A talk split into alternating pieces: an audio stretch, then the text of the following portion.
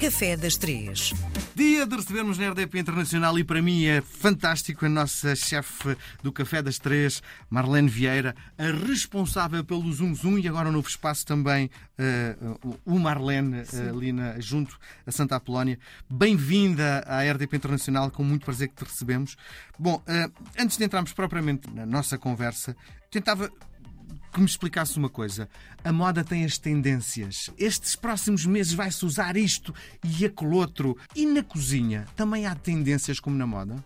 Olá a todos, boa tarde, antes de mais. Olá Miguel, mais uma vez. É uma verdade. Isso, a moda, a moda está, está em todas as frentes, podemos dizer, e na cozinha não é exceção. Portanto, na cozinha, na restauração, podemos dizer. E os portugueses aderem muito às modas, apesar de, por outro lado, de certa forma, uh, termos ali alguma resistência à mudança mas estamos abertos ao mesmo tempo a experimentar na cozinha, assim, mas não quer dizer que pegue. Portanto, é uma moda, exatamente, é uma moda que depois é, dura pouco tempo. Oh, Marlene, se na moda é a França, no fundo, Paris, que dita aquilo que se vai usar na, nas ah, próximas é? temporadas. Ainda é Paris? Não sei se é, mas daqui dá-me jeito para a pergunta que te quero fazer.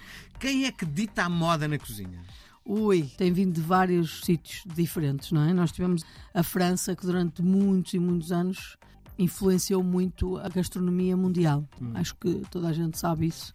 E teve muita influência aqui em Lisboa com as invasões francesas. Portanto, há muita dos hábitos franceses ainda presente no nosso dia a dia na restauração em Lisboa, não tanto à volta. Mas já fomos influenciados por espanhóis com, a, com as técnicas da cozinha molecular, não é? Uhum. que é isso? Ora bem, o que é que é isso? Na verdade, são técnicas que vieram da indústria alimentar e que foram trazidas pelo Ferran Adrià, que é um, um chefe mundialmente conhecido, que as trouxe da, da, indústria alimentar, juntamente de uma equipa de trabalho, para a restauração, que é a transformação, é usar produtos que estavam, agora aqui estou aqui a tentar lembrar-me, maltodextrina. Ai, não faço ideia que Por exemplo, isso. que é um amido retirado, é um, o açúcar tirado da mandioca. Sim e que era usado para a indústria alimentar para tornar, para dar alguma estabilidade aos produtos que se fazia na indústria alimentar e que foi trazida e hoje em dia é um ingrediente usado com alguma frequência na alta cozinha, por exemplo. Sim. Tu andas atrás da moda? Eu não ando atrás, eu gosto de aprender novas técnicas uh, da cozinha. Portanto, uhum. se há coisas novas, eu estou sempre atenta a novas técnicas que se fazem no mundo, Sim. a novas descobertas. Isso não é bem uma moda, não é? São técnicas que vão surgindo e que, para quem gosta de trabalhar a técnica na cozinha, que é o meu caso, e de fazer coisas novas, é ótimo. Mas não se pode dizer que é uma moda, porque há coisas que vieram para ficar, tal como, como técnicas da cozinha molecular, nem todas. Houve umas que saíram, outras ficaram. Sim. Portanto, não é bem, não se pode considerar que é uma moda, não é, Miguel? E uma das coisas que eu sinto é que eh, tu eh, tens uma capacidade, é, tu usas os produtos que estão, não é na moda, mas na época dos produtos, não é? Ah, sim, a sazonalidade. Isso, a sazonalidade. Isso, isso, é muito importante para a tua forma de criar, não é? É por causa da qualidade. Eu gosto, o meu lema não de trabalho. Há coisas congeladas no teu restaurante? Eh, depende.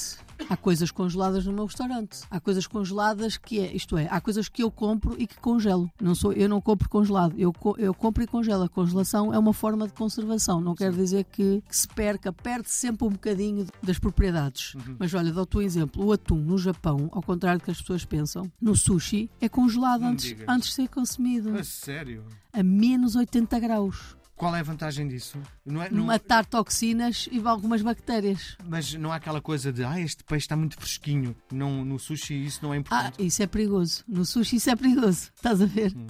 Porque o peixe está. O peixe cru, assim como carnes, assim como vegetais, trazem, trazem bactérias, trazem toxinas e no sushi pode ser muito perigoso. Diz uma coisa, o wasabi não serve para matar as toxinas? Desinfetar, não. Então para que as pessoas usam uma coisa tão agressiva? Ajuda, mas há certas bactérias e há certas toxinas que não mata, só mesmo com temperaturas negativas ou positivas acima dos 65 graus ou abaixo dos 65 graus negativos. Uhum. Já viste? Tens lá na, na, escola, por onde fizeste a tua formação, tiveste a cadeira de sushi? Não. Uhum. Nessa altura acho que não era considerado cozinha clássica. Uhum. Percebes? Eu aprendi muito a, a, base da cozinha clássica, que é, é a linguagem dos cozinheiros. Portanto, eu poderia trabalhar para qualquer país do mundo que eu saberia trabalhar em cozinha, uh, porque era é quase uma linguagem para todos os cozinheiros a nível mundial. É como Sim. os médicos que aprendem técnicas que podem Servir em podem sítio servir do em qualquer parte do mundo. Sim. Na minha altura, Uhum. o que eu aprendia era de maneira a que eu pudesse trabalhar em qualquer parte do Sim. mundo. Já que estamos a falar em qualquer parte do mundo, eh, há, há uma parte na tua vida que eh, eu não conhecia e fiquei estarrecido. Tu viveste uma grande temporada em Nova York. Não foi grande, foram só dois anos. Dois anos não é muito tempo na vida de uma pessoa. Ai, ali foi, parece que eu vivi 10 anos, na verdade. Saíste alguma vez da cozinha? Tiveste capacidade de conhecer a cidade? Ah, sempre a trabalhar, claro. sempre a trabalhar. Não, não, não, não, não. O que é que aprendeste em Nova York? Olha, aprendi a libertar-me, apesar de que Nova York é uma grande montra de marcas, não é? Nós, toda a gente sabe que, não é? Eu estou-me a tentar lembrar da Times Square, tem aqueles ecrãs gigantes onde há a maior publicidade do mundo, não é? Sim. Mas, por sua vez, as- os cidadãos que vivem lá, que são cidadãos de todo o mundo, libertam-se muito das marcas. E eu sentia que tu podias ser quem tu quisesses. Uhum. Não importa se eras pobre ou rico. Sabes que nunca não senti nenhum tipo de preconceito Sim. em termos de de quem eu isso, coisa que eu sentia em Portugal quando Sim. fui para quando fui para lá. Sim, mas diz-me uma coisa, ah, do ponto de vista técnico, Técnico. o, que, o que é que a Marlene. Eu aprendi cozinha portuguesa em, Ah, é? em Nova Iorque. Para Nova Iorque aprender a é só cozinhar? ridículo. É, fui, aprender- fui para um restaurante português com, com um amigo, um dos meus melhores amigos, que ainda há dias estive com ele, por acaso ele, ele está em Nova Iorque. Hum. Há, há mais de 20 anos ele vive lá. E aprendi. E, e pronto, a proposta era fazer cozinha portuguesa num ambiente de luxo, Sim. fine dining, não é? Sim. E eu não sabia nada sobre cozinha portuguesa. Nada. Eu sabia pouco mais do que aquilo que, eu via em casa e algumas coisas que eu aprendi na escola. Mas bacalhau à brás, por exemplo, eu nunca tinha comido bacalhau à brás. Faz bacalhau à brás para esse, nesse conceito? Claro que se faz. E hoje em dia, aliás, o Henrique Sá Pessoa tem uma versão do bacalhau à brás, o, o Avilés tem uma versão, o Henrique tem o bacalhau à brás numa versão em, num restaurante com duas estrelas Michelin, Uhum. em que ele se inspira também na calçada portuguesa, Mas... Eu preciso que o bacalhau à brás era daquelas coisas do. Não tenho nada aí para cozinhar, olha, faz o bacalhau à brás. Ah, não é assim tão fácil. Não é assim tão fácil. É assim, não- tecnicamente não é das coisas mais complicadas, mas pode-se evoluir a receita. Sim. Que é o mais interessante, o mais giro disso é nós podermos pegar naquela base, naqueles ingredientes e poder eh, viajar por ali fora, não é? Sim. E, e não, e não parar. Mas estamos a falar em Nova York. Foste para Nova York para aprender. Não fui para aprender, eu Sim. fui à descoberta do Foste. mundo. Sim. E cheguei lá e disse: Ah, tenho que fazer cozinha portuguesa. É para lá, mas afinal eu não sei fazer cozinha portuguesa. Sim. e tive que estudar sobre Sim. cozinha portuguesa. Sim. Claro que eu peguei na enciclopédia, que é a que toda a gente conhece, da Maria Lourdes Modesto, não é? Sim. Esse e outros. Mas muito, e muito porque era, era muito a comida do povo. Portanto, ela fez um- uma recolha de receitas de- dos, Uhum. Dos portugueses, Sim. eh, verdadeiramente, do povo, de norte a sul e ilhas. E aquilo era a nossa base de trabalho, sendo que depois teríamos que pôr aquilo num ambiente de alguma elegância. Sim.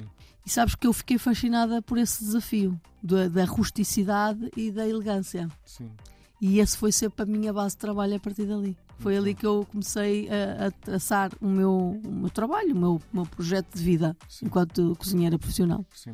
Marlene, hoje não temos tempo para doce. Já. Falámos imenso. Claro. Fica para a próxima semana. Tudo Beijo grande, até para a semana. Beijinhos.